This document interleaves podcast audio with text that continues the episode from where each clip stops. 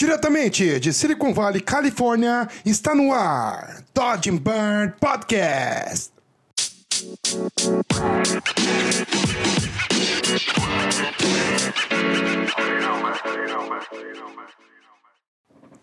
Fala galera! Espero que todo mundo esteja bem aí com esse lance do coronavírus. Sei que a coisa tá meio feia para uma galera. Sei que tem gente que tá trampando de casa. Então resolvemos mudar o nosso podcast, fazer o nosso podcast semanal para trazer um pouco de alegria, de conhecimento para todo mundo que tá em casa. Então, vamos nessa. Hoje, no episódio de, pod, de Dodge Burn Podcast, eu trouxe ninguém mais, ninguém menos que Rafael Faria, famoso Rafael FS. Para quem não conhece, o Rafa é um pouco das antigas, eu diria, porque quando eu comecei eu já seguia o trabalho dele, curtia pra caramba na época que trabalhava no Fujoca. Ele tem uma imensa quantidade de imagens maravilhosas e ele tem uma habilidade muito sinistra de fazer moods e criar identidade visual para suas imagens. E eu acho que vocês vão curtir muito o papo. Ele é um cara que tem bastante experiência, já trabalhou em bastante estúdios em São Paulo, no Rio, já trabalhou com caras internacionais. E eu, eu tô muito animado para esse papo. Então, como já, vocês já sabem, sem mais delongas, solta o som, DJ. Fala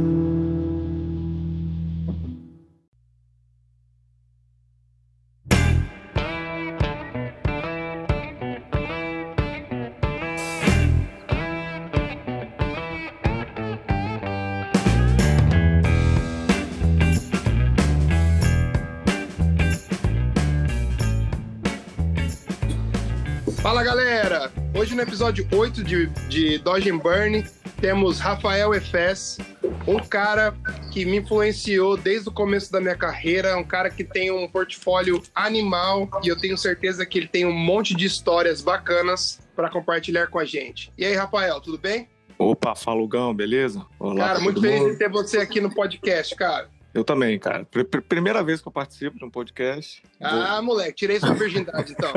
é. Vou, te vou, tentar falar pouco palavrão. Não, mas vamos nessa. Deixa eu te falar uma coisa. Você pode se apresentar para a galera que não te conhece, falar um pouco, falar resumidamente da sua carreira, porque a gente vai entrar mais em profundidade de acordo com o papo evolui. Sim. Uh, cara, meu nome é Rafael, como eu já disse. Internet e, e, e, hoje em dia, como, como freelancer, me apresento como Rafael FS é, que não deixa de ser, é só a abreviação do meu sobrenome.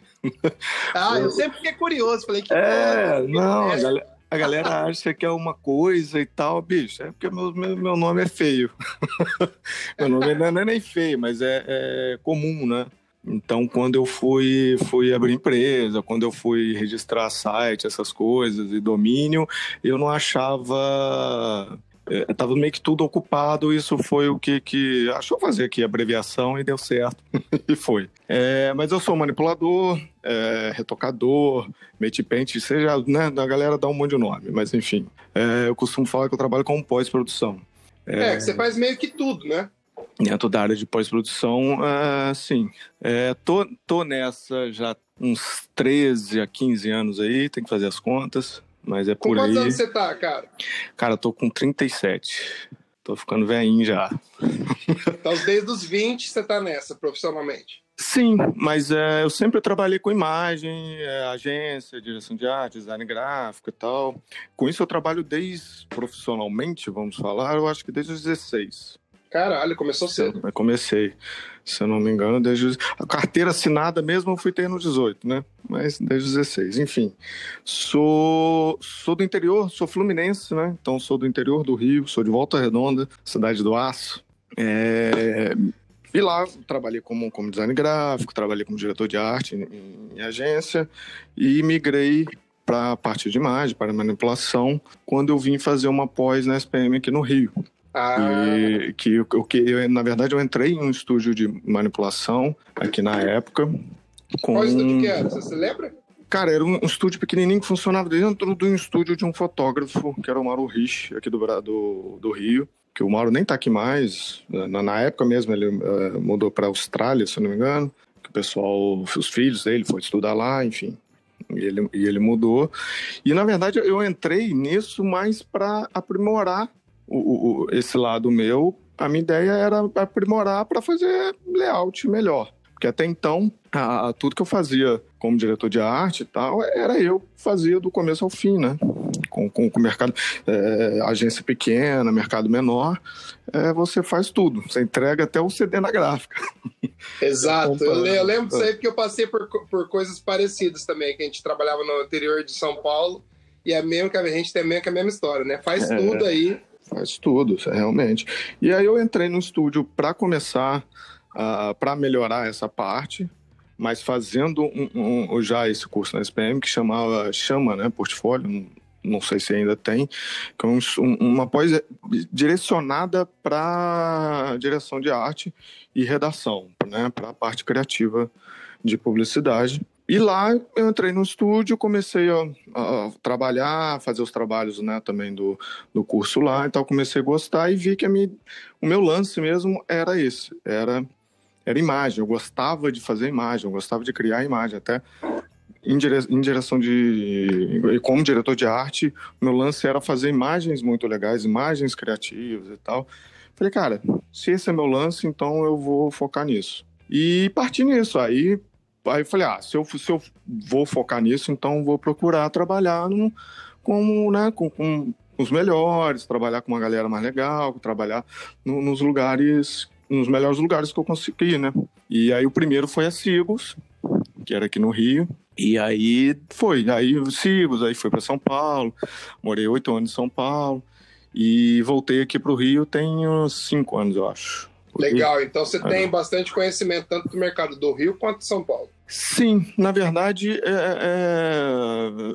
aqui no Rio eu comecei mesmo, mas eu só comecei, na verdade, eu me desenvolvi, vamos dizer assim, em São Paulo. Legal. E quando foi para São Paulo, qual foi o seu primeiro trampo lá? Você lembra? Foi na Fujoca. Ah! Foi na Fujoca. Então vamos, entrar nesse, vamos entrar no Fujoca, que o Fujoca é das épocas que eu, eu lembro que eu tinha você na minha pasta de referência. que eu vi os trabalhos que você desenvolvia e falava, caralho, como que esse maluco tá, tá nesse nível já? É inacreditável. Você pode contar um pouco pra gente como foi o seu sua passagem pelo Fujoca, as coisas que você aprendeu lá? Sim, então, eu vim da, da, da que era uma, uma, um estúdio. Eu não sei, eu, eu, eu acho que até hoje foi o de clima foi o estúdio mais legal que eu já trabalhei. Porque era, ah, que é, era, era, era na época que eu tava lá, que eu fiquei, eu fiquei pouco tempo lá, né? Mas a época que eu fiquei lá era uma era muita gente, era um estúdio grande, né? Então, e a galera é, é, trocava muita ideia de trabalho ali, não tinha muito ego no sentido de, de Tipo, o trabalho pegou, o trabalho é do estúdio. Vamos, se o cara chegar do seu lado, pô, eu acho que se você fizer isso vai ficar melhor. Não tinha ego de, pô, tá metendo bedelho no meu trabalho, sabe? Todo mundo queria que aprender na mesma época, né? É, e todo mundo queria, é, todo mundo queria é, é, é, dar pitaco ou conseguir fazer o trabalho ficar melhor, sacou? você trabalhou com. Você, quando você estava na Sigos, você pegou a época do Paulo Botelho, do George? Não, do Ciro, não peguei do, depois? Peguei do George. Ah, tá. O Paulo tinha acabado de, de sair. Entendi. O Paulo tinha acabado de sair. Tanto, tanto que quando eu entrei na Sigos, o Paulo acho que não tinha aberto a, a ícone, não. Eu acho ah, que ele estava como, meio que como freela e tal, aí logo depois ele abriu a ícone. Legal. Foi um lance meio assim. Quando eu entrei, o George eu era o gerente de 3D lá. Ah, que massa. Aí trabalhei com, com o Jorge, com o Márcio, né? Que é o irmão do, do Paulo lá também. O Márcio era manipulador lá junto comigo.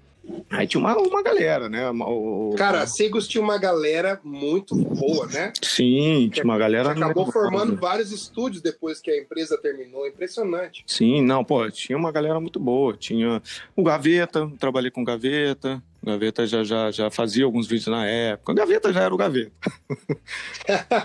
né? E já tinha. E, e, o clima era muito legal. Aí um amigo que eu tinha trabalhado nesse estúdio do Mauro, ele foi para São Paulo, trabalhou na, na, na Fujoca e ele tinha tava saindo da Fujoca, tinha saído, acho já, e tava tinha saído mais também alguns outros, um ou dois retocadores deles, sênior lá e tal, e eles abriram essa vaga. Aí eu lembro na época que eu ele, ó, tem uma vaga, tá afim de ir para São, vir para São Paulo e tal. E eu sempre tive vontade de ir para São Paulo por conta do mercado, né? Porque na época o mercado de propaganda tava bombando, né, em São Paulo. Ainda, ainda é o principal mercado, né? Do, daqui é São Paulo. E eu ia muito para São Paulo por, por, mesmo morando em Volta Redonda, para ver show, né? Show de metal é, é São Paulo. Massa. Então eu ia é, muito para lá, coisa de, de, faculdade também, com, com que era convenção de design, esse tipo de coisa. Eu vira e mexe, eu ia para São Paulo e eu falei, pô, né, sempre, sempre, sempre quis morar lá, né? Sempre me atraiu a cidade também em si. É, aí cara, tem vontade de vir para São Paulo? E eu tinha, mas eu ainda, na minha cabeça, eu ainda planejava ficar um tempo aqui no Rio ainda. Ficar um tempo na Seagulls e tal, planejava, sei lá, ir para São Paulo dali a cinco anos, sei lá ou três anos, alguma coisa assim. E ele falou: tem vontade? Eu falei: ah, tem. Ele falou: ah, então vou te passar lá, né, por contato pros caras do, da Fujoca e tal, e você desenrola lá. Eu falei: beleza. Ele passou, aí falei com, com, com o Danilo, né, que é um dos donos, é, a Fujoca, ou Fujoca e, e o Danilo também. Aí eu lembro que eu fui um final de semana, fiz um bate e volta lá, para fazer um, um, um, teste lá. Fiz o teste e tal, conversei com o pessoal e tal, não sei o quê voltei. E na época, como foi assim, de última hora, peguei busão mesmo, aquela seis horas para chegar. Romaria, né? Romaria, tem que Porra. a semana inteira. É, mas é, é bem isso mesmo. E, e, fui, fiz o teste e tal, aí deu. Na, daí, isso foi acho que no sábado ou no domingo, não sei. E aí, na, durante a semana, esse, esse, amigo meu me ligou e falou: Ó, pelo que, que os caras me falaram lá, o seu teste foi o melhor. Então, os caras vão te ligar, os caras vão, vão procurar saber de você e tal, e tal. Falei, tá bom, vou ficar esperando. Aí cheguei, aí o Danilo me ligou e tal, aí pediu pra eu voltar lá mais uma vez, pra ir pra conversar com o Fujoca também e tal. Voltei, conversei com o Fujoca e tal. E eles falaram, ah, então tá, a gente te liga e vamos ver como é que é. Eu, tá bom. Aí na época eu tinha feito as contas, né, de, de, de morar em São Paulo, porque eu não conhecia ninguém em São Paulo. Não tinha, uhum. não tinha nenhum, além desse amigo meu, mas só que ele, ele, como ele já tinha filho, dois filhos, eu acho. É outra vibe, né? É, é outra... ele, ele, ia só trabalhar em São Paulo. Final de semana, sexta-feira, ele picava a mula aqui de volta pro Rio e, e voltava no, no, no, domingo à noite, trabalhava aqui durante a semana, sexta-feira voltava, né? Então ele, ele não morava assim, ele ficava em São Paulo, né? Vamos dizer assim. Entendi. E eu não, eu, eu queria ir para morar mesmo, porque, né? Não vou ficar aqui nessa e tal. Aí eu lembro que eu combinei, foi, essa história é, é, é engraçada, porque aí, enfim, eu fiz as contas meio lá de, pô, quanto que é mais ou menos o aluguel, quanto que eu vou precisar ganhar e tal. Eu lembro, eu cheguei e falei pro, pro, pro Danilo, falei, Danilo, preciso ganhar tanto. Aí ele, pá, tá bom, então vem aí. Caralho, podia ter pedido mais. Podia ter pedido mais, eu ia falar isso. Falei, cara, quando o cara fala tá bom, quer dizer. Tá é. E na época eu, eu, acho que eu tinha, eu acho que era, acho que era 4 mil que eu tinha pedido. Na época o aluguel também era mais barato e tal. E eu falei, pô, se eu te pedisse uns 5 aí, eu, eu tava de boa, né, cara?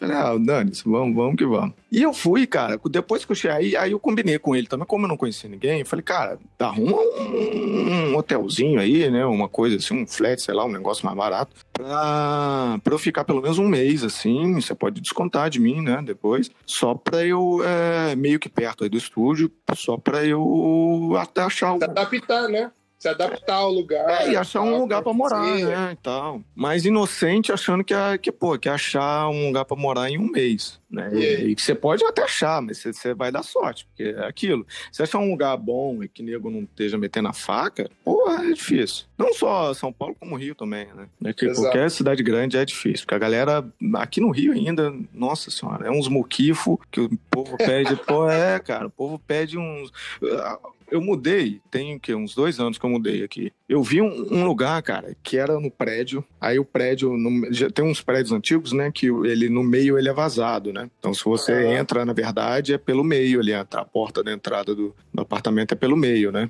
Aí você sai do seu apartamento, você é seu vizinho, né, do outro lado lá e tal. E tinha um apartamento, um, um, que acho que lá era uma casa do porteiro, sei lá o que era aquilo. Era meio que ali no meio, sabe? Era meio que vazado para fora, não era junto com os apartamentos. O negócio, cara, era, era muito pequeno, assim. Era tão pequeno que, que não cabia a geladeira, sabe? Cara! É, e o cara tava. Não tinha vaga de garagem, tinha nada, que aqui no Rio é mais difícil. Você acha, os apartamentos são muito antigos, não tem vaga de garagem, então é difícil. O cara, na época, tava pedindo acho que três pau, sabe? Eu falei, você tá maluco, cara. Tá maluco. Você, você, você...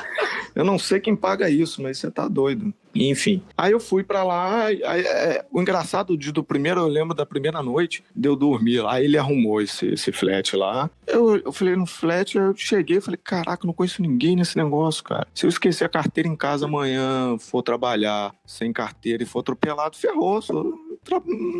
enterrado como é, bicho. Indigente. Como indigente. Já era. Ninguém vai saber o que, que deu. Enfim, aí comecei a trabalhar lá, é, arrumando, não arrumei, obviamente, lugar para morar em um mês, porque, bicho, você não acha. Achava, cara, eu achei, eu vi cada coisa, eu vi um, um, era um quarto que a mulher alugava. Eu acho isso bizarro até hoje. A mulher alugava o quarto, era um quarto só, era uma suíte, né? Porque tinha um banheiro dentro do quarto. Cara, dentro do banheiro, o vaso, o, o, o chuveiro era em cima do vaso. Dá pra cagar tomando. É, eu falei, como é que é isso aqui, bicho? O cara, pô, se você quer tomar banho, você tem que tomar banho de, de perna aberta, assim, sabe? Com vaso mesmo. Falei, caralho, que bizarrice isso aqui, cara. E assim, o preço, claro, de que não valia, né? Foi, era, foi, foi tenso. Eu, eu, lembro que, tipo, eu também errei a, é, a, a data que eu ia sair do, do, do, do, do flat. Eu achei que eu ia sair na, numa, numa sexta. O cara me ligou quarta-feira. Então, pô, podemos, posso passar aí pra acertar? Então, não sei o que. Eu falei, eita porra, não era sexta? O cara, não, é hoje, tal, dia tal. Eu falei, caraca, é mesmo, eu que calculei errado. Aí, tipo, eu falei, fodeu, vou ficar na rua, né? Aí, pô, tinha um hotelzinho lá do lado, um hotel do lado do Fujoca, eu tive que ir pro hotel. Mas é aquela coisa, no, no quanto que eu ganhava também, não dava para pagar hotel o mês inteiro. Que é uhum. trabalhar praticamente para pagar o hotel o mês inteiro. Praticamente não, literalmente para pagar o hotel mês inteiro. Enfim, aí esse amigo meu morava num quartinho lá, ele me arrumou de última hora, salvou minha vida. Eu já tava, falei, cara, vou dormir aqui no, no estúdio mesmo, vou, vou morar essa semana aqui no estúdio até arrumar, achar um lugar para morar. Eu, eu tinha achado também, e tem isso, cara, bizarro, cara, essa, essa rixa Rio-São Paulo é meio, é meio bizarro, porque eu, eu, eu, tinha achado um apartamento no ali perto dos jardins, mais ou menos, na época. Mas não era um apartamento caro e era um apartamento pequenininho, já estava mobiliado, era perfeito para mim, né? Falei, ah, uhum. não tem nada, já tá mobiliado. E, cara, eu falando com a mulher pelo telefone, ah, não, vamos, vamos fazer e tal e tal. Eu adiantei todos os, os, os documentos. O Danilo na Fujoca, porra, quebrou uma árvore para mim na época que ele aceitou ser meu, meu meu fiador. fiador e tal. Quando eu tava com o documento todo, mandei pra mulher. Eu, aí, depois eu não sei o que, que é, mas eu acho que eu falei muito beleza com a mulher, maneiro. Eu acho que a mulher ficou meio, meio bolada comigo, que no, no, na última hora ela não quis alugar apartamento para mim, não. Ela chegou, não, já tem Cara, gente na é. frente que não sei o quê, e nunca tinha falado disso, sabe? Eu falei, ah, sei não, hein? Enfim. Aí tanto que eu fiz, fiz uma sacanagem também de, de, de, de pai arrumei esse, esse quarto que esse amigo meu me arrumou lá, fiquei lá um, um tempo até achar o apartamento para alugar, mas nesse meio tempo eu vi no jornal, que em São Paulo, na época, não tinha nem internet, funcionava nem tão bem com relação a isso. Toda, acho que quarta-feira, se eu não me engano, saiu um jornal lá que tinha. Era um jornal de anúncio de aluga e vende e tal. E nesse jornal eu vi o apartamento da mulher de novo. Eu falei, cara, vou ligar pra essa mulher de sacanagem, ver qual é. Aí liguei, fiz um sotaque meio, meio, meio mineiro. falei falei que, que trabalhava, que tinha sido transferido, que trabalhava no Banco do Brasil né? Que é funcionário público, né? Tem, tem, tem confiança e tal. E perguntei, mas e o apartamento? Tem gente, alguém já com documento, né? Só para eu saber, que senão eu procuro outro. Ela, não, tá livre, pode ir lá. Então eu falei, filha da puta, cara. Filha da puta, foi preconceito é, mesmo, então. Sim, total. Eu falei, cara, a mulher não me alugou porque teoricamente eu era carioca. E nem carioca sou, pô. Sou fluminense. Nem sotaque de carioca. Hoje em dia eu devo ter um pouco mais por causa de, de morar Eu ia aqui. falar isso, seu sotaque não é tão forte. É, não, eu acho que não, eu não tenho, mas devo ter alguma coisa porque por conta de morar aqui, né? Desse tempo já morando aqui. Mas é engraçado, porque que... quando eu morava em São Paulo, eu vinha pra cá, o pessoal falava que eu tinha sotaque paulista, e lá nego falava que eu tinha sotaque de carioca. E não tenho. Ah, nego só quer zoar com a tua cara. É. Esse é o lance. Enfim, aí trabalhei na, na, na, na Fujoca lá nesse tempo, aí me, me, me, me arrumei em São Paulo. Quanto tempo você ficou no Fujoca? Cara, eu fiquei uns três anos e meio, três anos e pouco, quase quatro anos. Tem que fazer as contas de, de, do ano que eu entrei, do ano que eu saí. Mas foi por aí. E foi nessa época que o seu portfólio decolou, né? Ou eu tô viajando? Cara, sim. Por quê?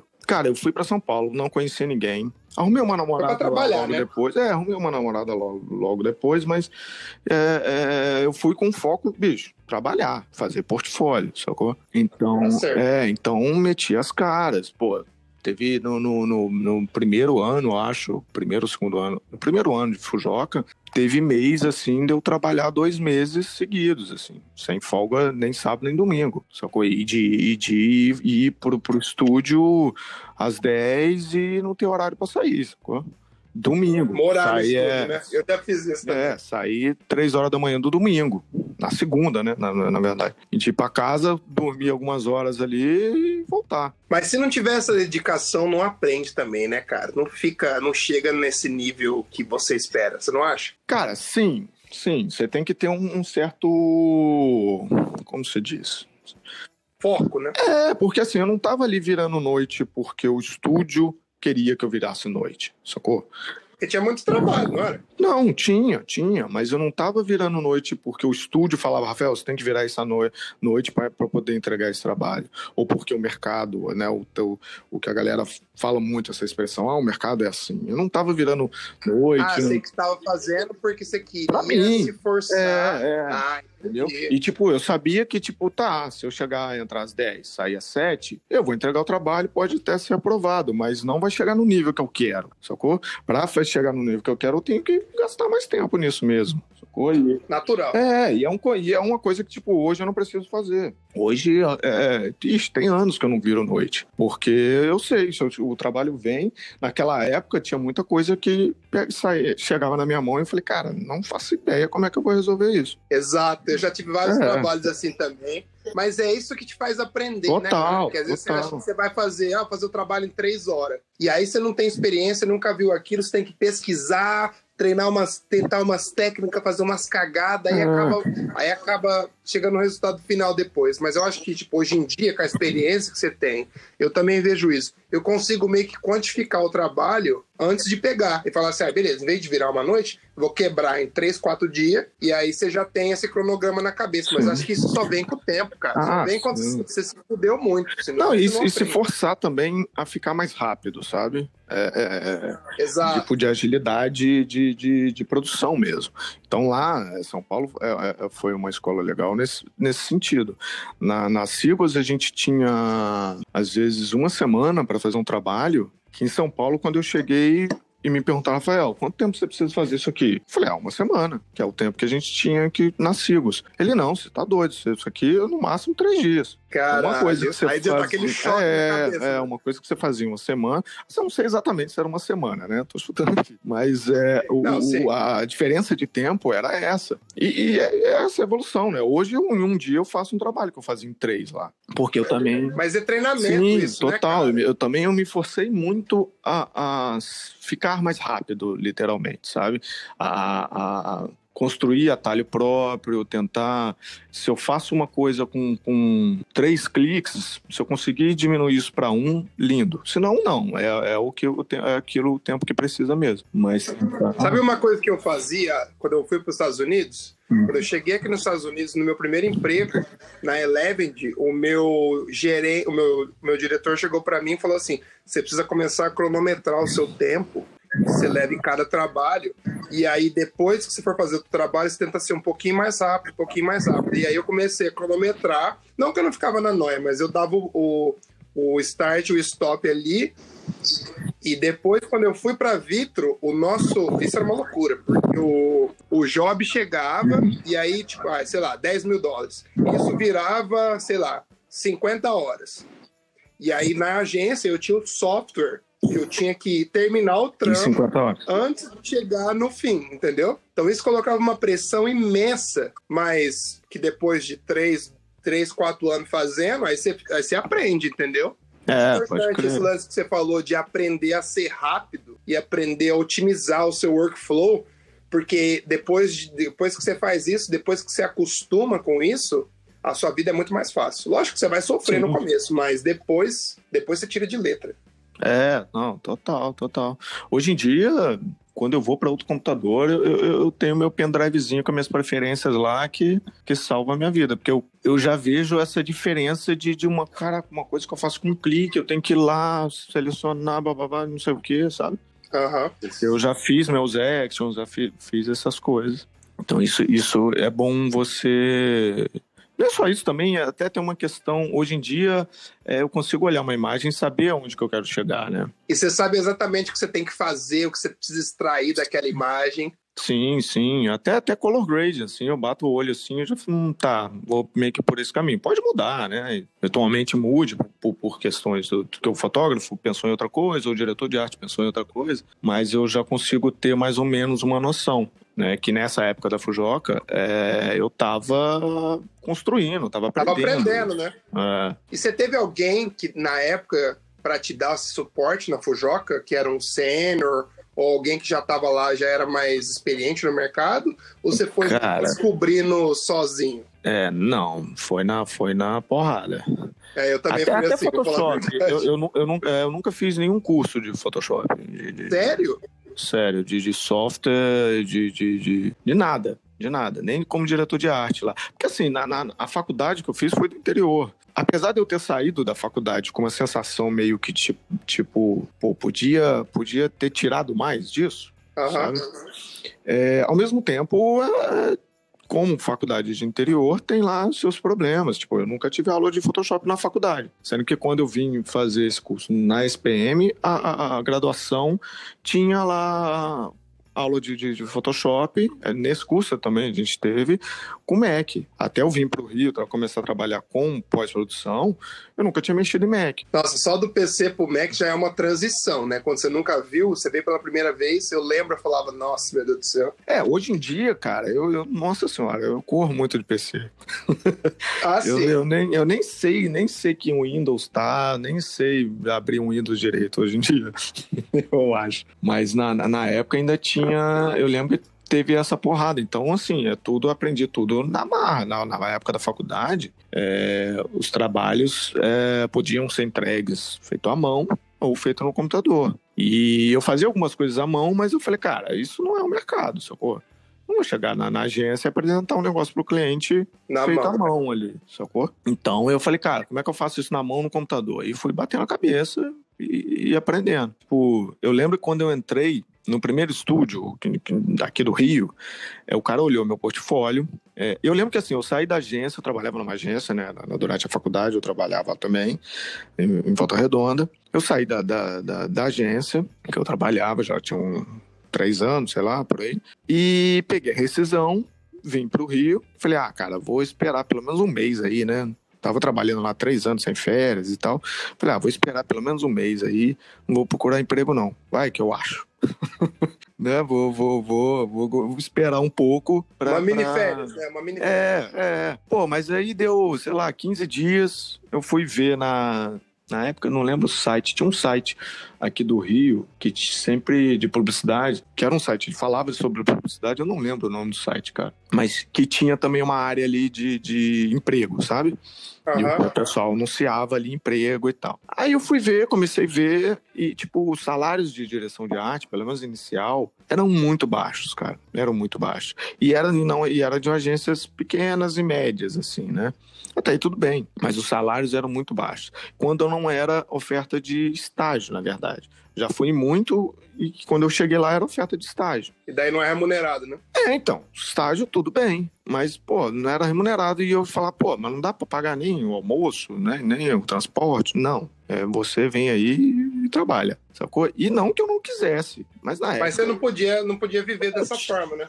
É, não, tinha aluguel para pagar, sacou? Eu dividia com a minha irmã e tal, mas ainda assim tinha, tinha que pagar, tinha aluguel para pagar. E porque o curso, quem pagava era minha mãe. Porque o curso que eu vim fazer na ESPM era o, era o, valor da minha faculdade no interior. É, então eu ia falar isso, que os cursos da ESPN geralmente são caros. São bons sim, pra caralho. Sim, muito bom. Mas eles não bom. são baratos. Não, não são. E, mas, cara, é, mudou, para mim, é, esse curso. Divisor é um, de águas, né? É um divisor de água. Porque o que, que o curso fazia? O curso era, chamava portfólio. O curso, além de ter aulas de, de, de direção de arte e tal, e dar uma, uma revisada também de história de design, história da arte e tal, que você via na faculdade, uma revisada ali só para dar uma relembrada, todos os professores eram ativos no mercado, eram diretores de arte. O meu professor de direção de arte é, era o. Ai, meu Deus. Posso esquecer o nome dele, cara? Pode, não dá nada. Mas esqueci. Cara, eu sou péssimo com o nome, mas enfim. Eu, eu ele, quase, ele... você falando agora, é, esse era um curso que quando você terminava, você saía com a pasta?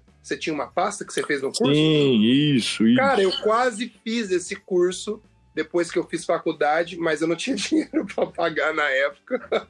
Cara, então, mas o que, que rolou nesse curso? Tinha acabado a faculdade, eu ajudava trabalhando lá, ajudava minha mãe na faculdade, a pagar a faculdade, eu ajudava, né, com o que eu podia. Só que o, o, minha mãe falou: não, você quer ir pro Rio? Então vai, a faculdade eu pago. Só que o resto, meu filho, se vira. Se vira. Não dá. É. Então trabalha lá, paga teu, teu, teu, tua vida lá, né, cara? Paga aluguel e tal, e se vira lá que, que, que ah, o curso eu pago. Era o mesmo Legal. da faculdade, o curso, e o curso era um ano, né? Então o curso eu pago. Pô, eu tô, tô caçando aqui pra ver se eu lembro o, o nome. Pô, tá na ponta da língua. Que eu, eu lembro que na época da, desses cursos só tinha nego pica dando aula na ESPN. Era os caras, era o diretor de arte das agências foda. Então era um curso muito renomado, eu lembro. Cara, o, é, eu acho que o mercado inteiro, pelo menos naquela época do Rio, que estava em, né, em agência, passou por esse curso, cara. Porque o, o curso, o que, que era bom no curso? O curso, os diretores de arte, eles, eles traziam briefings reais. Uhum. E eles já tinham feito, sacou? Então você tem a mesma chance de criar uma campanha boa e mostrar e chegar com uma pasta de um baseado num briefing real, de uma coisa que já foi feita e você trazer uma, uma ideia tão boa quanto, sacou? Exatamente, te mostra um lado, faz você ter a experiência de um lado profissional. Total, total. Um curso, né?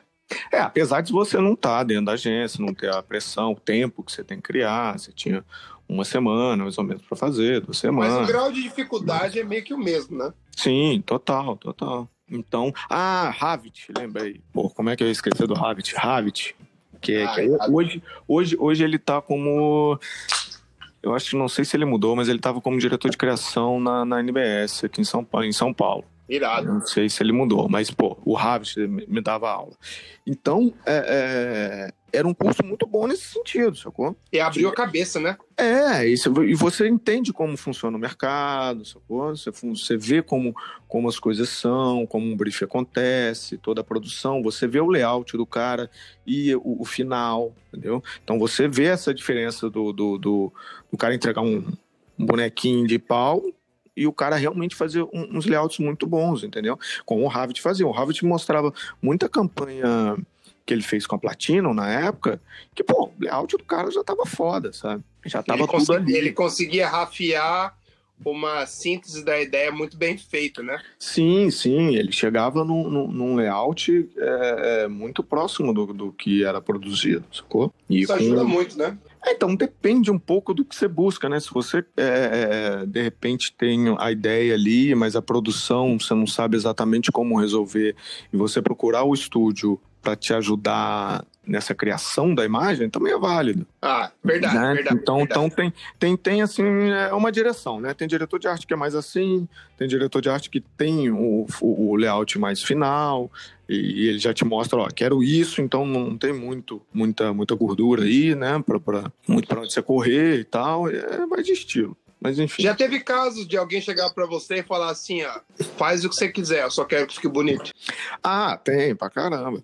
Tem muito. Isso aconteceu cara, comigo algumas vezes na agência. É... E eu falava assim: esse filho da puta tá com preguiça. Mas às vezes não é que o cara tá com preguiça. O cara confia no seu trabalho e ele quer que você desenvolva ali e tente criar a sua marca. Tipo, deixar a sua marca na imagem, né?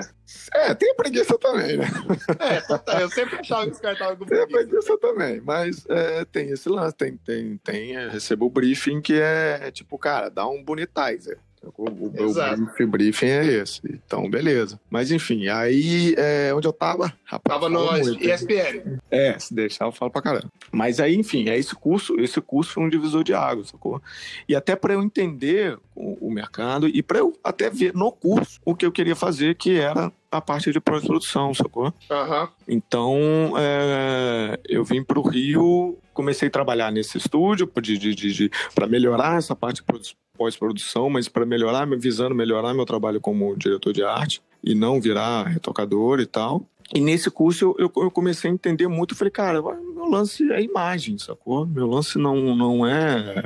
é eu gosto de criação também, gosto do, do, dessa parte criativa, mas. Cara, Você gosta gente... de fazer, né? Você gosta de fazer, botar a mão na massa ali. Sim, mas se, se tem muita frustração na parte de pós-produção ou produção, né? Em geral, pô, né? Criação tem muito mais. Cara, Também. tem mesmo, porque eu trabalhei numa, na Vitro em San Diego, e eu trabalhava com uns 20, eu trabalhava na criação, né? Eu era o único retocador da, da agência, e eu ficava uhum. na criação, tinha uns 25 criativos em volta de mim. Eu vi os negros sair da reunião, falava assim, aí eu já saí, o cara já sai com aquela cara de morte. Falava assim, o que aconteceu? Eu falava, ah, já, o cara só, só falou que o meu trabalho da semana inteira pode jogar no lixo e começar de novo. É, tem, tem. Pelo menos as mudanças quando acontecia comigo não eram tão assim. Sim, zero, porque a ideia meio que já estava definida, né? A ideia vem já definida pra gente. É. Tem, pô. Aquelas mudanças loucas, mas nada assim, vamos começar do zero. Sim, sim. Até porque é produção, né? Não dá pro cara ficar muito. Ficar começando do zero, ele tá começando uma produção do zero, né? E tem tempo, custo, enfim. Tem um, monte de. Eu, eu, lembro de uma história quando eu era diretor de arte, em Volta Redonda ainda. Um dos primeiros trabalhos que eu fiz, cara, molequinho, né, cara? Começando o primeiro ano de faculdade. Mas eu lembro que eu estudei num colégio em Volta Redonda que o, o tinha curso técnico junto com o ginásio. Com. Ginásio não, com. Colegial? É, hoje mudou o nome, né? Mas na minha época era, era o primeiro, segundo, terceiro ano ali. Mas isso mudou o nome. Mas enfim, tinha um curso técnico que você podia escolher. E nesse colégio que eu estudei, tinha publicidade. Que massa. É, então. É, cara, eu nunca tive, eu acho que muita. A única dúvida na faculdade foi que eu queria ter feito, na verdade, Belas Artes. Mas, de novo, tem esse lance do custo. Eu vi Belas Artes aqui em Niterói, eu acho, se eu não me engano, no Rio, mas, tipo, eu ia gastar muito mais para vir para Niterói e ficar aqui do que o que custava uma faculdade lá em Volta Redonda, de publicidade, né, no caso, porque lá não tinha belas artes. Então eu resolvi fazer publicidade até meio que por isso. E achei até bom, assim, porque me deu uma noção de mercado, do que é o que eu trabalho hoje, né? Para 90% do, do, do, trabalho é para publicidade. Te dá uma noção melhor do que, é, do que é publicidade, como funciona. E eu acho que eu tenho menos menos noção do que eu não acho que é arte, sacou? Então, tá, eu tenho, eu entendo um pouco o que acontece quando vem algum, alguma modificação, até do cliente ou da agência. Eu sou mais tranquilo com, rela, com relação a isso. Entendi. É... Ih, rapaz, me perdi agora. Tava falando pra caramba, a gente Como tava na Fujoca. Você... Deixa que eu vou te guiar. Depois do é, Fujoca, você foi pra onde? Fui pra Boreal. Ah, você trabalhou é, na Boreal, sim, que sim, massa. Sim. Porque assim, eu lembro que na, na Fujoca, e tá aí na Fujoca, cara, meti o gás e fui com, com tudo, né? Eu tava com, com muito gás, assim, de, de fazer tava portfólio. Com fogo no zóio. É, tava com sangue no zóio. E, e, fiz realmente muito portfólio. E eu lembro na época do, do Fujoca, que deve ter sido aí que você viu, viu meu trabalho, que eu tinha aquele Blogspot, né? Exato, exato. É. Era aí que foi aí que eu vi seu e, cara, e eu, e eu fiz, ano... é, e eu fiz isso, o Blogspot eu fiz por pura mão de vaquice. porque não queria pagar, porque era de graça, né? É, e eu não queria pagar para fazer site, sacou? Ah, tipo, pagar, nós era tudo pobre, ia pagar. É, também. É, é, é, então é, tinha que fazer site e tal. E eu lembro que na época é, alguém, eu não lembro se foi da Vetor, chegou a pintar algum, algum, alguma coisa assim de, de, de é, oportunidade de alguém, tá precisando de alguém, né, em algum outro estúdio lá de São Paulo, e eu não tinha nada online, sacou? Se eu fosse mostrar meu trabalho pra pessoa, eu tinha que pegar minha pastinha, lá na pessoa. Mas daí é foda ir pra São Paulo inteira com a pastinha embaixo do braço, não é mais fácil mandar um e-mail, né? É, e nem, e nem só isso, né, de, de tipo... O cara me pediu um isso, sabe? Pô, me manda uns trabalhos aí que você fez e tal. Já. E eu mandei pro, pelo e-mail. Então as imagens foram em baixa, muito em baixa resolução, né? Para conseguir pelo e-mail, legal. Eu falei, cara, eu tenho que ter alguma coisa online para mostrar o trabalho. E, um site, eu falei, puta, é muito trabalho, tem que pagar domínio todo, todo, todo mês e tal, e bababá. Eu achei o Blogspot. E que até então eu não tinha visto muita gente postar coisa de, de imagem, era muito blog mesmo, coisa escrita, né? E a galera usava, às vezes, também para foto, né? Tipo, um, tinha uma rede social de foto muito antiga. O que, que era? o Flickr? É tipo isso, tipo um Flickr é, também e tal, é. E eu não, eu não via muita galera usando para trabalho em si, enfim. Mas eu falei, cara, é de grátis, é isso aqui mesmo que eu vou usar. e comecei a postar coisa lá para ter um portfólio, um portfólio online, sacou? Uhum. E foi quando eu comecei a postar no, no, no Blogspot. Aí eu lembro que eu postei um primeiro é, antes e depois, assim, influenciado pelo, pelo Taylor James. Que na época, o site do Taylor James, não sei se você lembra, tinha uma, uns tracinhos embaixo que você conseguia passar, tipo, ir vendo layer a layer, assim.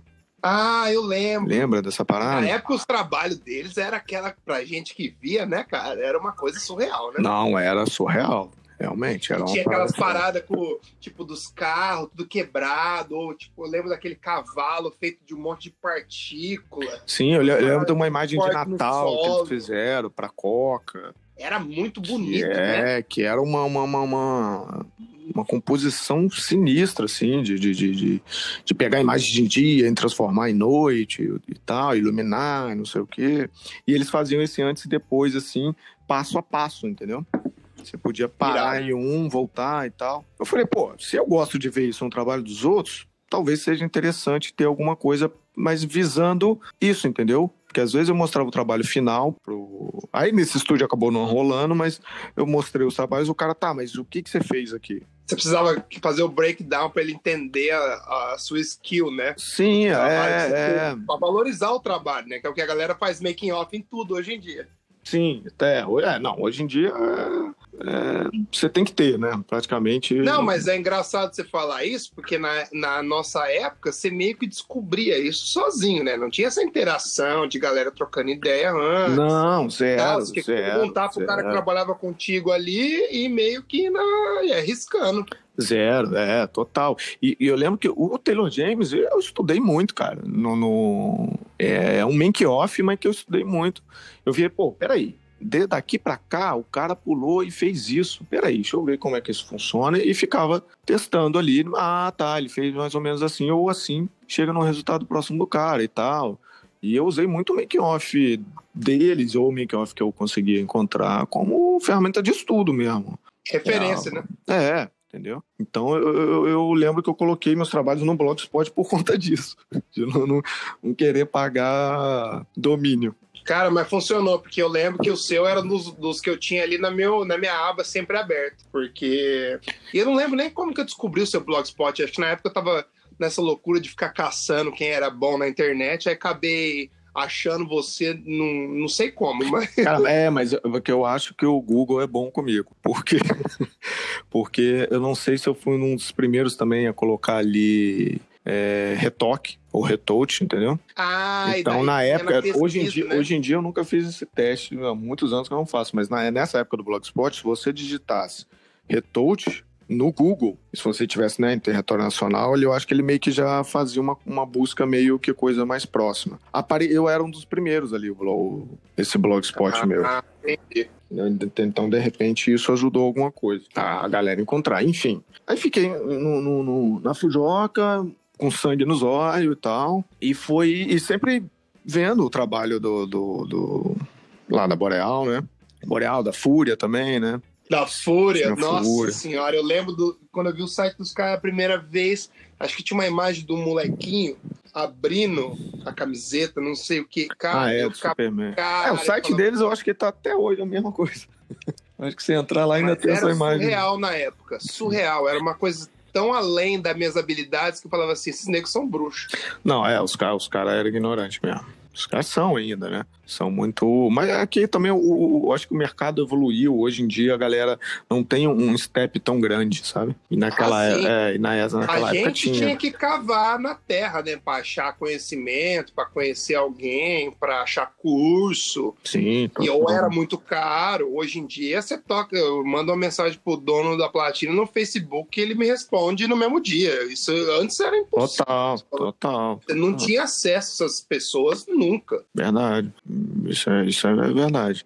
Enfim, mas eu, eu lembro que eu, eu, eu conhecia o Fúria pela uma galera da FNASCA, eu acho que, se eu não me engano, aqui do Rio. Que é essa galera, porra, é, aquelas coisas de, de, do curso, né, de publicidade, aquela vai pro bar que só vai publicitário e tal. Aí o cara, ah, você trabalha com, com, com manipulação? Pô, conhece o Fúria? falei, não. E, cara, então conhece, procura lá na internet, porque, porra, lá na agência, quando a gente quer um negócio de manipulação realmente fora... Fora da curva. Fora da curva, a gente procura esses caras. Aí que eu fui ver, eu falei, caralho, é mesmo, tá? Uns negócio tá, tá brincadeira, não, bicho. Isso que é a importância do network, né, cara? De, de, por exemplo, às vezes, por exemplo, você fez esse curso que era pra você aprender várias coisas, mas você acabou conhecendo uma galera que depois te abriu oportunidade. É, sim, eu falo pros isso. caras, tem que, tem que estar tá nos lugares, às vezes, só pra tá, entendeu?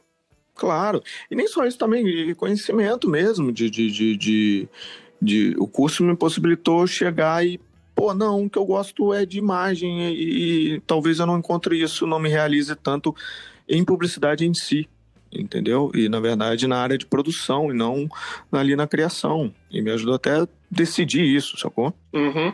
E você trabalhou na Boreal e na Fúria? Não, não, na, na Boreal. Na Boreal. É. Fui pra, porque a Boreal é um dos Fúrias, né? O Leandro era um do, deles lá que saiu e fez a Boreal. Ah, entendi, eu não sabia. É. E tanto que o, o, quando, eu, quando eu vi a Boreal lá em São Paulo, a, eles estavam. Quando eu fui para Boreal, o estúdio tinha. O estúdio, né? Boreal tinha acho que cinco anos de estúdio, seis. Era um pouco, assim, pouco tempo, né? O Leandro não, o Leandro tem, tem, tem muito tempo de, de, de, de mercado, mas o estúdio em si tinha pouco tempo não tinha tanto tempo, né? Se for comparar com, com, com na época Sigos, já tinha uma cara, Platino também tinha mais tempo. E quando que você decidiu virar freelancer? Cara, então, fui fui para Fujoca, saí da Fujoca, trabalhei na Boreal, fiquei lá também um, um, acho que dois anos e meio, dois anos e, e pouco, assim, um pouco menos de três. Aí quando eu saí da Boreal, vim para o Rio, e, e, vim aqui para tentar abrir um estúdio aqui com os outros dois sócios não rolou e tal. Fiquei um tempo meio que falei, ah, cara, vou, vou tentar ficar de freelance, porque tinha, vira e mexe aparecia trabalho, e às vezes eu tinha que negar por conta, mesmo trabalhando na Boreal e na Fujoca, às vezes eu tinha que negar porque o trabalho ia me exigir um, um, tempo, uma dedicação ali que eu não conseguia, né? Porque eu tinha o trabalho no, no, nos estúdios. Então falei, cara, vou, vou tentar fazer isso. E fiquei aqui, um, um acho que um ano de freelancer e tal.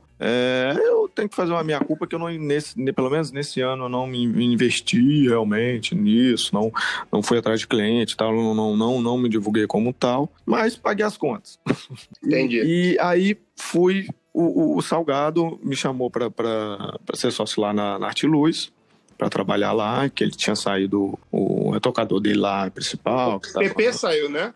PP tinha Não, muito depois, é. Ah, foi muito depois, né? Foi, foi. Tinha o, o, Ai, meu Deus, esqueci o nome dele também. Enfim, mas tinha o, o Mark, Mark lá, que, trabalha, que é, acho que é ah, do PP. verdade. É, é, trabalhou lá. Desde sempre, sei lá, trabalhou muito tempo lá. Aí o cara saiu e tal, o Salgado me chamou, eu fui. Fiquei lá também, acho que uns dois anos e pouco, na, na, na, na, lá e tal. Saí, cheguei a trabalhar um pouco lá com o Paulo também e tal, mas falei, cara, vou, vou, vou ficar de frila, sacou? Vou realmente é, abrir, é, abrir empresa direitinho, fazer tudo direitinho e tal, e, e investir nisso.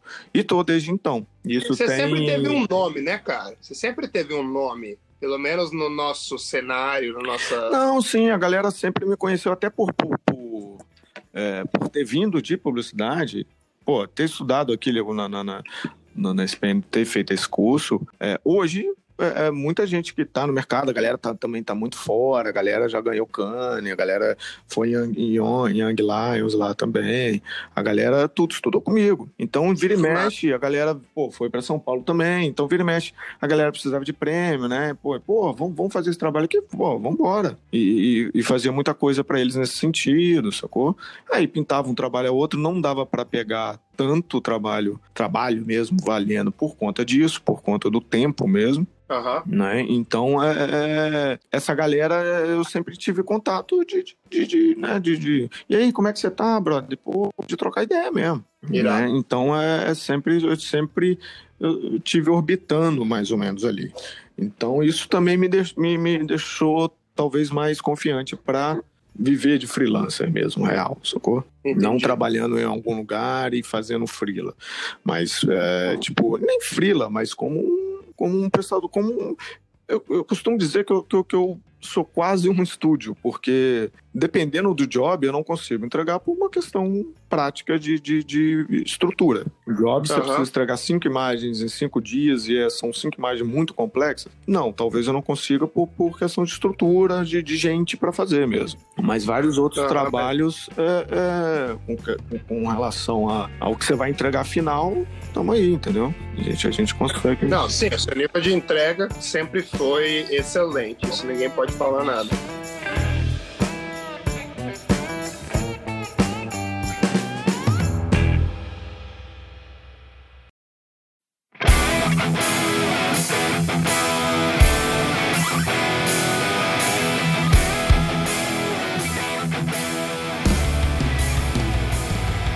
Eu quero perguntar um pouco para você, que eu sempre noto nos seus trabalhos, eu estava até olhando o seu portfólio de novo, porque tem tanta coisa nova, tanta coisa legal. Como que você faz para uma coisa que eu noto nos seus trabalhos que as cores são sempre muito bonitas, as transições são super suaves e você tem a habilidade de explorar essas cores e criar moods diferentes em várias peças e eu tento.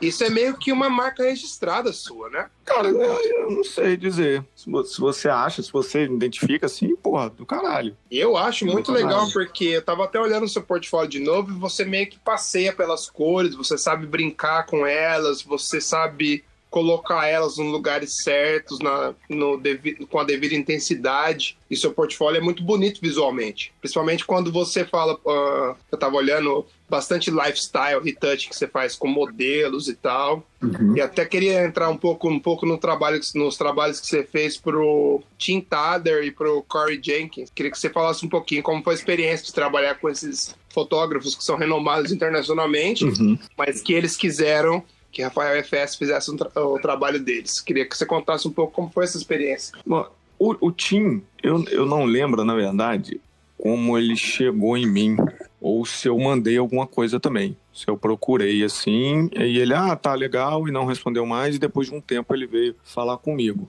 Mas acontece que ele veio. Ele veio primeiro com um trabalho que eu acho que nem tem no, no meu portfólio, deixa eu ver aqui acho que não tem até, que era um, eu não manjo muito de basquete, mas eu não sei se era o LeBron, mas era um, um, um cara famoso de basquete, num fundo branco de estúdio. Pô, cara, esse trabalho, eu tenho esses cliques aqui que eu fiz para um outro trabalho e eu queria usar isso como trabalho pessoal. É, topa e tal? Eu falei, daí tem um budget, um, um, né, um valorzinho ali baixo, né, porque é para trabalho pessoal e tal. Eu falei, tá, vamos, mas nem fiz pelo valor, né? Fiz por, por tá, vamos. Fez por, por, pela oportunidade. É, né? falei, tá, vamos aí. Eu lembro que eu fiz um, esse trabalho e coloquei. Brinquei um pouco com esse lance de couro. O cara tinha uma. uma não, sei, não sei como é que chama, mas um, tipo uma meia no braço, que vinha até metade assim do braço.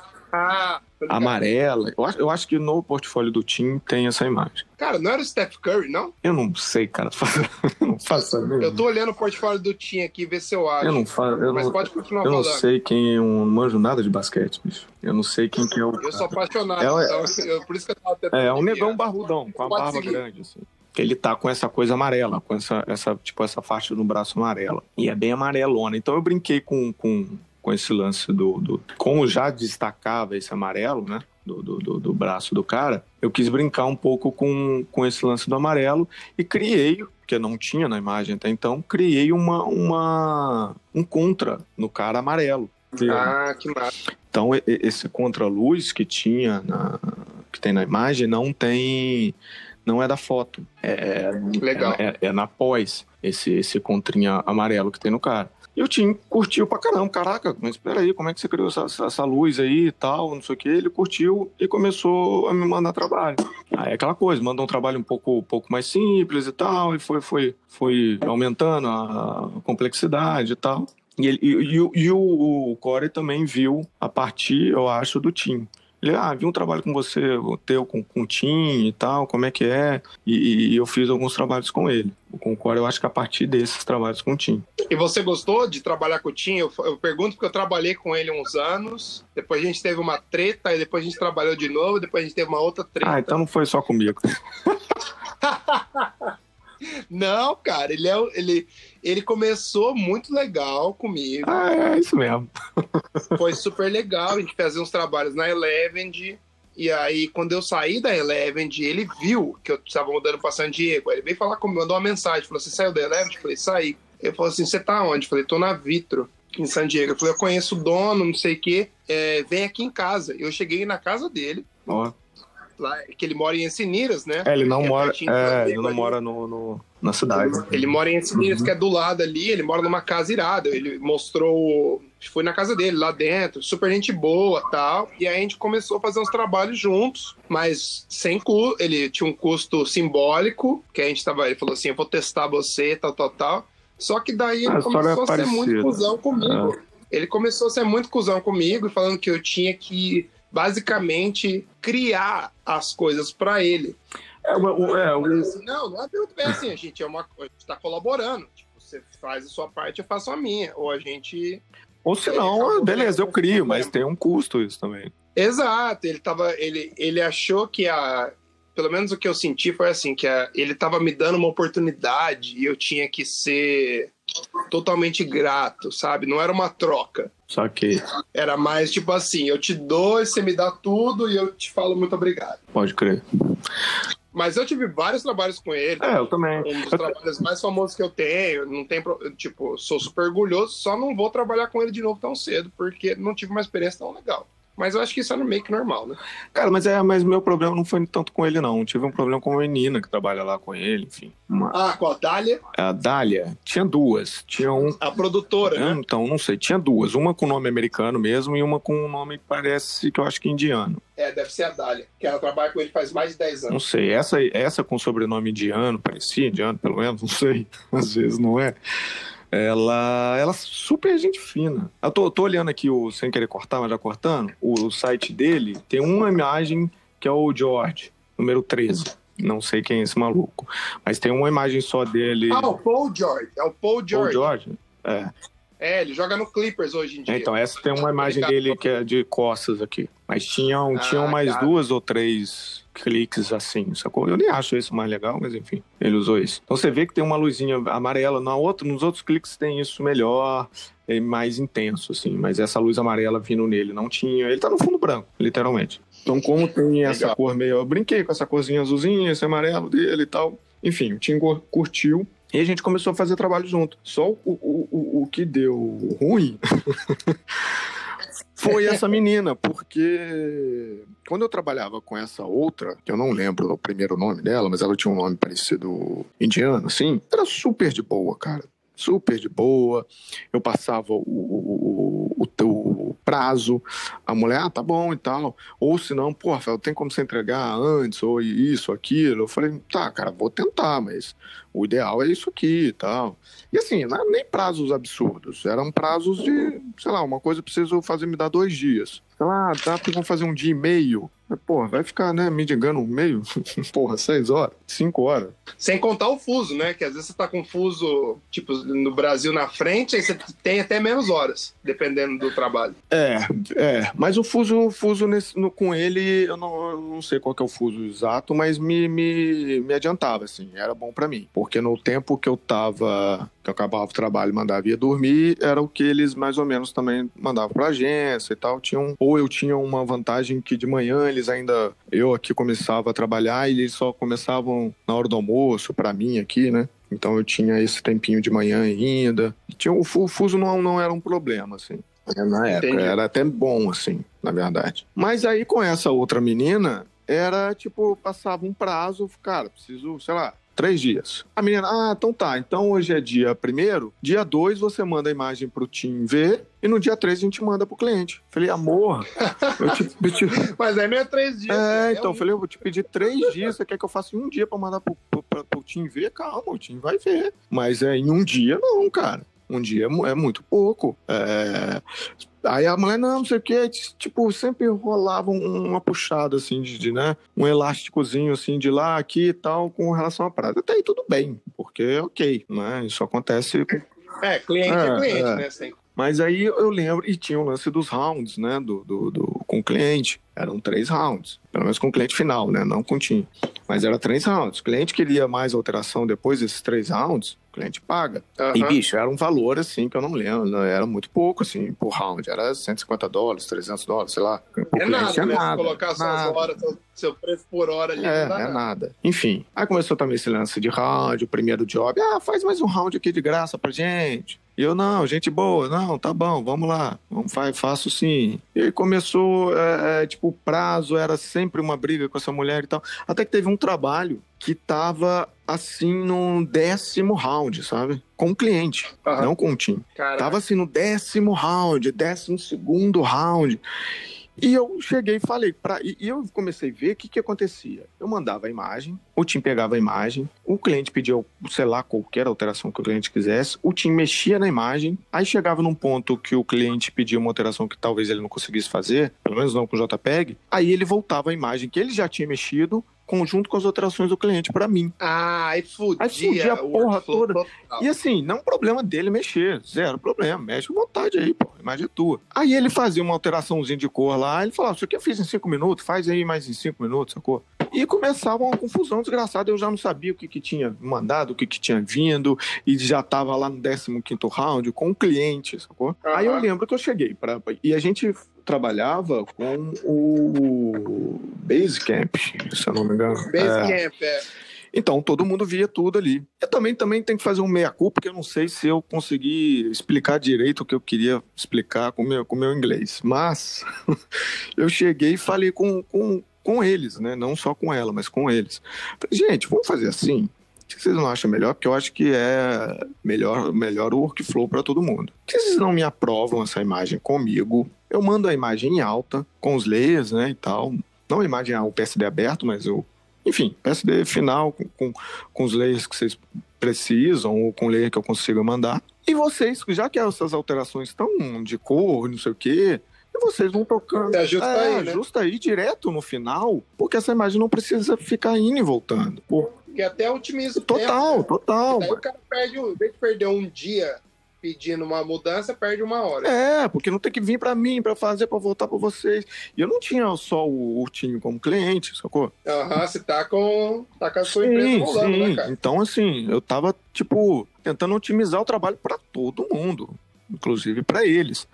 Falei, cara, né, vamos tentar fazer assim, porque eu acho que vai ser melhor para todo mundo, para vocês, inclusive. Porque... Mas ele é muito egoísta, cara, ele é muito egoísta. É, não sei, sei que, é, no caso, essa mulher veio falar, aí a mulher, tipo, soltou os cachorros comigo.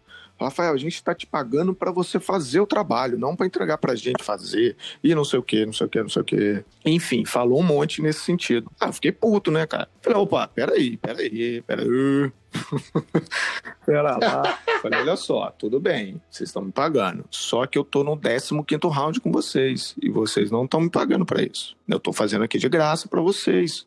Tipo, como camarada mesmo, como vocês sempre mandam trabalho, então eu tô fazendo ah, porque você essa tá, consideração. Tá criar um ambiente sim, legal sim, e continuar sim. com o cliente e tal. Então. Às vezes você faz certo sacrifício. É, tipo, eu, eu senti meio, meio uma parada não sei, pode ser coisa. Porque tava te usando. Não, pode ser coisa minha mesmo também, mas eu senti um lance meio que tipo o macaquinho do terceiro mundo. A gente tá te dando uma oportunidade, não, não fode, sacou? Eu senti. Cara, não foi então, só você. Eu senti um lance você. meio assim, sacou? Tipo, pô, você tá aí no terceiro mundo aí se fudendo, eu tô te dando dinheiro, porra, cala a boca e faz. Eu senti um lance meio assim. Aí eu fiquei meio puto, eu falei, ah, brother, peraí. Falei, olha só, é, eu tô no 15 round com vocês, é, tá bom, trabalho com vocês é legal e tal, flui e tal, mas eu não tenho só vocês de cliente, gente. Peraí. Mas eu não vou morrer se eu perder Exato. Falei, ó, não vou fechar as portas aqui se, se eu não tiver vocês como cliente, não. Então vamos fazer o seguinte: estou mandando a imagem final. E acabou. Não mexo mais nesse trabalho. Se vocês quiserem me pagar, lindo. Se não quiser, não pague e, e eu corro atrás aqui. Mas eu estou mandando a imagem final para vocês e é isso aí, porque eu já fiz a minha parte. O, o, o nosso contrato que está aqui a minha parte está, está feita. Não está em contrato eu fazer até o 15 round de alteração. Então eu já estou fazendo, então já estou fazendo mais do, do, do, do, do que a gente tinha acordado. Então toma aí o arquivo e é isso. Espero receber por ele, por pelo trabalho. Aí mandei e falei, cara, ferrou, né? Nunca mais vai vir nada. Mas ainda o time pediu desculpa, falou: não, ela entendeu mal, você entendeu mal e tal, bababá não fica assim, não, vamos, vamos, vamos tentar fazer e tal, não sei o quê. A menina, ah, não sei se. Menina, eu acho que pediu desculpa meio contrariada. não pediu. Mas falou: ah, não, desculpa, você entendeu mal. Eu falei: é, peixe, não entendi mal, não. Mas é, aí isso aí já fudeu. Assim. Acontece, né, cara? Esse tipo de coisa acontece. É, então, mas aí já, já dá aquela quebrada no tesão de fazer o negócio, né? Ah, sim, total. Depois acontece. É, você, tipo, você, aí eu. Você fala, beleza, eu já tô. É, tipo, eu falei, cara, acabou. Tipo, não faço mais um round de graça. E não faço, e é isso aí. Não tem mais essa. essa... Que quebra a confiança. É, né? assim, não vai ter mais camaradagem. Você é profissional no limite, sacou? É isso aí, é isso aqui que tem para hoje e vamos que vamos. E já tinha uns trabalhos orçados com ele, então não sei se ele não conseguiu. Porque assim, para mim também era. era... Eu, eu, eu acho não, tenho quase certeza que eu ganhava também o trabalho dele muito no preço, porque para mim valia a pena pelo, pelo diferença de dólar real. Pelo, pelo, pelo câmbio. É, pelo né? câmbio. Né? Então eu podia cobrar o meu valor aqui muito bem. Na verdade, eu cobrava é, um valor que eu não cobrava aqui, né, no Brasil, mas para ele ainda ficava bom. Né? É, porque na hora. Tem bastante gente que faz isso, tem bastante empresa que faz isso. Não, na verdade. Eu... E até os estúdios. Sim, eu acho que o Bra... estúdio, pô, aqui, os estúdios, né, ao redor do mundo, que talvez tenham esse. estejam em países com, com, com que sempre pede por dólar, também ganha muito nesse sentido, né? Exato. Né? Então, eu, eu, lembro de um cara, o, o coisa, ele, ele tava representando o Carioca, aquele estúdio romeno, acho. Cara, eu não sei de onde é aquela porra, mas eu, eu tô é ligado. É Carioca, é, Carioca. Não sei se é Romênia, Bulgária, é algum é... onde tem morcego. E os caras fizeram um trabalho pra Wii, aqui de São Paulo, né? Que é uma, uma galera com, com um corpo já da cintura para baixo, que é uma mão, você deve ter visto esse trabalho. Ah, eu tô ligado. É, tô então. Ligado. Esse trabalho é para aqui, para o Brasil, né? É para a agência UI, que é daqui de São Paulo. Que eu acho que mudou o nome já, enfim. E os caras da UI aqui conseguiram trabalhar com o europeu pagando em, em, em euro, porque o valor dos caras era menor. Ah, porque eu acho então... que eles estão então. num interiorzão lá e tal. Hoje em dia não deve ser assim mais, né? Mas na época os caras ganharam até por uma questão de valor. O valor deles estava ok, sabe? E a entrega dos caras é, é foda então, também. Né? Então os caras, os caras é, que quiseram trabalhar com eles até por isso. Pô, o valor dos caras tá muito bom, então vamos ver qual é. Exato. Isso, esse representante deles aqui no Brasil que, que, que me contou. Mas enfim. Aí o time foi isso, cara. Aí é, é eu já tinha alguns trabalhos orçados com ele. Então ele fez esses, esses outros trabalhos comigo e tal, mas ficou aquela coisa é, ficou esquisito. Que... Ficou aquela reação meio esquisita. A mulher me respondia. Aquela coisa de fim de namoro, né? é. A mulher lá, dele, lá também, essa, essa produtora dele, me respondia seco. Eu devolvia seco e tal. E talvez teve. Aí não, é, aí não fica. É, não, talvez também deveria ter me comportado assim, totalmente profissional e acabou desde o começo. Mas brasileiro, né? Tem um lance de. Você fala com a pessoa ali o dia inteiro, né? Você quer ser, ser simpático e tal. E às vezes não vale a pena. Cara, mas isso é uma coisa muito louca. É, quando eu percebi quando eu mudei pra cá, tem muita gente que trabalha aqui, que, tipo, por exemplo, americano, os caras são muito seco, muito seco. E às vezes não é nem a persona, é, é o jeito do cara mesmo. Não, sim, total. Total trabalho. Só que, tipo, eu falo isso porque eu moro aqui faz seis anos agora. Só que demorou uns três para eu acostumar, porque no começo eu achava que todo mundo me odiava. Às vezes a cultura é muito é tão diferente que demora um tempo para você acostumar e falar, ah, beleza, não sei o quê. Cara, eu, eu, imagino, de, de Rio para São Paulo aqui, quando eu saí do Rio, fui para São Paulo, já, já vi essa diferença, assim, sabe? Tem, tem, tem é. um pouco isso, imagina de país, né?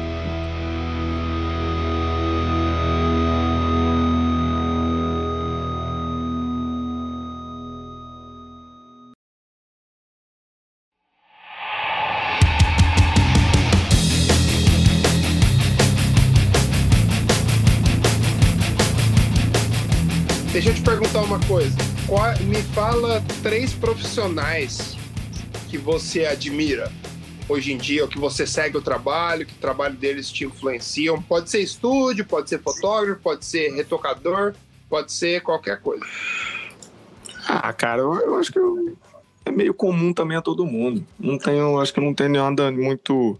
Tem um cara que eu acho o trabalho dele sensacional e ele tem um lance de, de cor também que é muito dele, sacou? Que eu acho muito bacana e os trabalhos dele quando você bate o olho, você vê que é dele, que é um cara que trabalhou na Recon, lá com, acho que de Berlim, não sei. que é o Simon Jace. Ah, esse maluco, é, esse maluco eu gosto muito da cor dele, sacou? E eu, e eu lembro que quando ele tava na Recon, eu via. A Recon postava um trabalho no site e eu falei, cara, isso aqui é do Simon. Batia lá, via os créditos, né? Que eles colocam o nome da galera, tinha o Simon lá. A cor dele é muito característica dele, sacou? Você vê um trabalho, você vê que é o trabalho dele. Eu acho isso muito caralho. Com certeza. É, o cara conseguiu criar um senso estético, né? Que você bate o olho, você já. Sim, é, ele tem uma variação é ali, né? De, óbvio que, né? De fotógrafo e tal, mas ele tem uma, uma coisa por mais que seja diferente um trabalho do outro, você olha tem um cheirinho ali dele, sacou? Eu acho isso do caralho. Com certeza. A própria Ricom, né, que, porra, é, é uma referência, acho que para todo mundo, não tem muito para onde correr. É, cara, tra...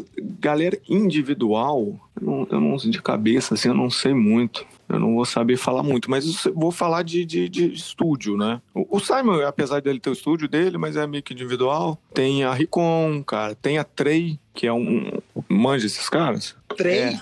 Não. É T-R-E-Y. Não sei não. se é assim que eu pronuncio, mas Caralho. são uns alemães, uns alemães, alemões, os alemães tem uma, uma menina, menina não, né? Mulher. Uma mulher que é, que é a Elizabeth Winter, se eu não me engano o nome dela. Deixa eu até ver aqui. Ah. Que ela, eu acho que trabalhou lá nos primórdios da Ricom e tal. E ela trabalhou algum na Zerone também, lá, lá em, na Alemanha e tal. E ela também tinha, sempre teve um lance desse, de, desse color grade, dessa corzinha. Você bateu o olho e, puta, eu, acho que eu sei de quem é isso, sabe? Ela sempre teve um pouco isso. E ela juntou com uma galera, eu acho que com, com com outro cara de CG também e tal. Não sei se tem um fotógrafo no meio, enfim. Mas eles fizeram esse estúdio. E eles têm um trabalho de color grade sensacional. Sensacional. Caralho, não acredito que eu nunca vi. Procura, vou, vou procura. conferir depois que a gente acabar de gravar, porque agora você chocou. Sim, é, eu até, te, se quiser, até te mando o link lá pra você dar uma olhada. Pô, o trabalho dos caras é. é, é assim, de CG também é, né? Não tem, não tem como, mas de color grade pra mim é, um, é bem referência. Assim. Os caras, os caras têm. têm é, campanha que é muito diferente da outra, assim, de, de até de, de, de, color grade mesmo, e sempre é muito foda. Irado. E é engraçado você falar isso, de porque todos os, caras que você falou que te influenciam são caras que têm um color grading bem característico e tal. E se você analisar, se, por exemplo, eu de fora analiso seu portfólio, eu consigo ver claramente a influência dessa galera, porque você sempre foi muito forte nesse lado, no seu trabalho também. Ah, bacana. De ter um color grade foda, uma coisa característica do seu trabalho. É muito louco ouvir você explicando isso, porque meio que junta tudo. Né? Tudo faz sentido. Sim, total. E, que, e eu, eu gosto de ver muito color grade de filme, cara. Exato. Color grade de filme é. é foda, né? Porque acho que você pode ser um pouco mais ousado. Não é só isso, ele funciona também de uma forma diferente, né? Uh, o vídeo ali do, do, do, do, da foto, até principalmente da foto digital, tem uma diferençazinha ali de grão, de não sei o que, de captura mesmo. Que eu acho que quando você consegue colocar essa estética no, no print, né? No estilo, né? Print não, no estilo é, é do caralho, assim.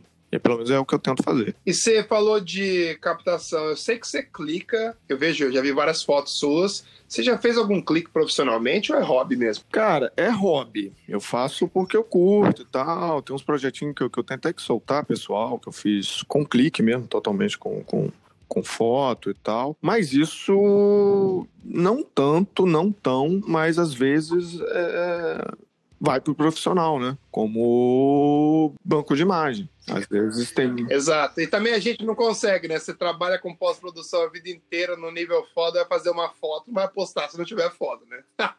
é, não, meu, esse, os, os, trabalhos, os, os cliques que eu coloco lá no Instagram pessoal, é clique que é clique. Tem tratamento de imagem, né? Óbvio. óbvio. Ah, mas as fotos. É, então, mas a foto é foto. Às vezes eu brinco, a única coisa que eu brinco lá de, de fusão é de dupla exposição, que, que eu coloco lá às vezes, que, que é feito no Photoshop, mas esse, esse trabalho pessoal eu fiz em dupla exposição real mesmo, na câmera. É, eu falei, pô, ah, peraí, né? Tem, vamos fazer o negócio direito pra ver se sabe. Fazer o é. negócio direito, né? Eu vou até, vou até, até quero fazer mais alguns dele para postar e tal. Mas é, esse esse lado de, de fotografia eu sempre gostei e faço os cliquezinhos assim, meio que para às vezes você olha assim, um cliquezinho nem é lá essas coisas não, mas eu vejo, eu gosto por, por de foto mesmo. Ah, um olhar aqui, se eu, se eu colocar a câmera nessa direção, com essa luz aqui, tá interessante. E faço. E também vira estudo, né? Cara, também mas muito, muito, muito de estudo de color grade eu faço nas minhas fotos. Eu não espero, che ah. não espero chegar, chegar a job, sacou? Pra eu querer fazer alguma coisa. Explica um pouco mais, explica um pouco mais pra gente como que é esse estudo que você faz. É porque de repente tem um, um, uma linha que eu quero fazer. Assim, deixa, deixa eu tentar entrar no Instagram para eu ver alguma coisa para mais fácil para te falar. Mas de repente tem um, alguma, alguma linha de, de, de, de color que eu quero fazer que não, os jobs que entram não, não tem aquela vibe, entendeu? Não tem, não precisam daquilo, é outra coisa e tal. Então eu falei, cara, eu quero testar essa cor. Eu vou lá, pô, o que eu preciso? Qual é o ambiente que eu preciso? Ah, sim, assado. E eu tento é, é clicar isso e fazer isso para testar. Por exemplo, no, no, no, Instagram tem uma, uma imagem que eu tirei, eu acho que é lá no. Acho que isso aqui é no Chuaia. Não tem o um nome aqui, não mas é na Patagônia aqui, Argentina aqui. Uhum. Que ela tá meio marronzinha, ela tem. Eu tirei muito do azul da imagem. Eu, e, eu vi, eu acho que isso num filme, não lembro qual agora, mas que a paleta de cor do, do filme não tem azul. O cara sempre tira o azul, então o filme não chega a ficar sépia, né? Óbvio, mas uhum. fica mais, mais marronzadinho, sabe? Mais vermelho e tal. As coisas, uma, uma coisa também que eu costumo, quando eu vou fazer o color grade, que eu não eu tento não é, tirar a cor natural das coisas. Eu tento fazer um mood geral que seja indo pro azul, pro amarelo, pro vermelho, pro mas sépia. É, mas quando você cores. vê a imagem, se o cara tá com um sorvete na mão, você vê que a casquinha do sorvete tem a cor da casquinha. Alterada pelo mood? Sim mas tá lá a cor da casquinha, sacou? A cor da pele. Do... É mais uma influência é, do mood, é. né? Não como cobrindo. Eu, eu, tento não usar cor chapada, por exemplo, para fazer color grade. É só na curva mesmo. Até para trabalhar. Ah, sim, só naquele uh, sutil. Sim, né? até para trabalhar os canais. Porque como tem mais esse lance de, de, de dos velhos, de vir dessa herança. Hoje em dia nem tanto, mas de vir dessa herança de, de print, a gente. A saída é semic, né, cara? E semic não é nada mais do que chapa de cor. Então, quanto melhor você trabalhar a sua chapa de cor no RGB, você não pegar um, um, uma cor sólida. Assim, tem casos que vai ser preciso e você vai fazer e vai funcionar. Mas você Exato. não trabalhar a cor sólida, chapando lá com, com, com mudando lá o para soft light, overlay e tal, você ali, se você faz isso, você começa a influenciar todos o, o RGB inteiro, entendeu? Você começa a influenciar o vermelho, você pode é, todas as chapas né? de cor ali. Enquanto, e isso vai influenciar no, no, no, seu CMYK, sacou? Quando você vai for dar a saída em CMYK.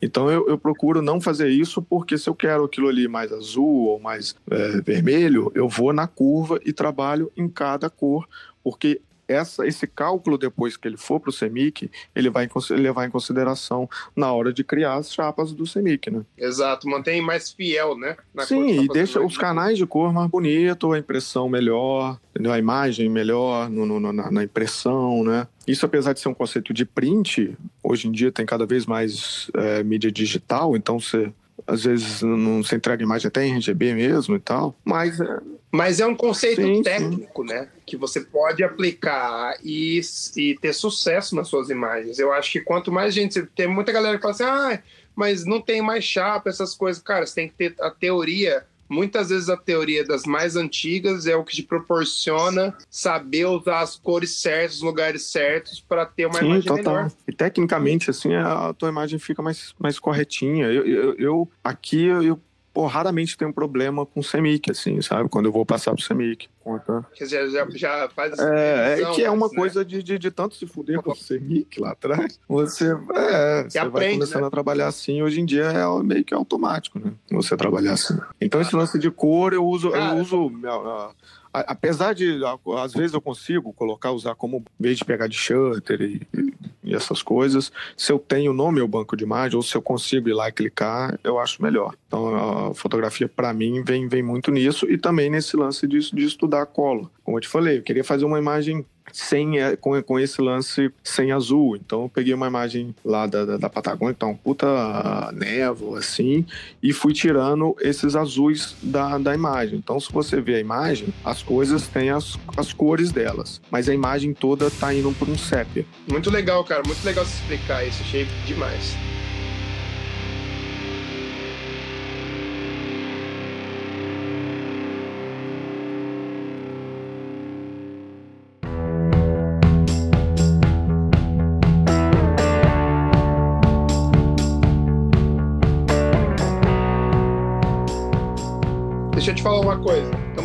Quase uma Eita, hora e meia de podcast. O papo foi animal. Voou. Cara, eu curti demais. E agora, sempre quando chega no- um pouco no finalzinho, eu dou oportunidade para meus convidados de fazer uma pergunta para mim. Você tem alguma pergunta para mim, meu querido? Cara, tenho. Hoje, você tá aí há seis anos, que você disse.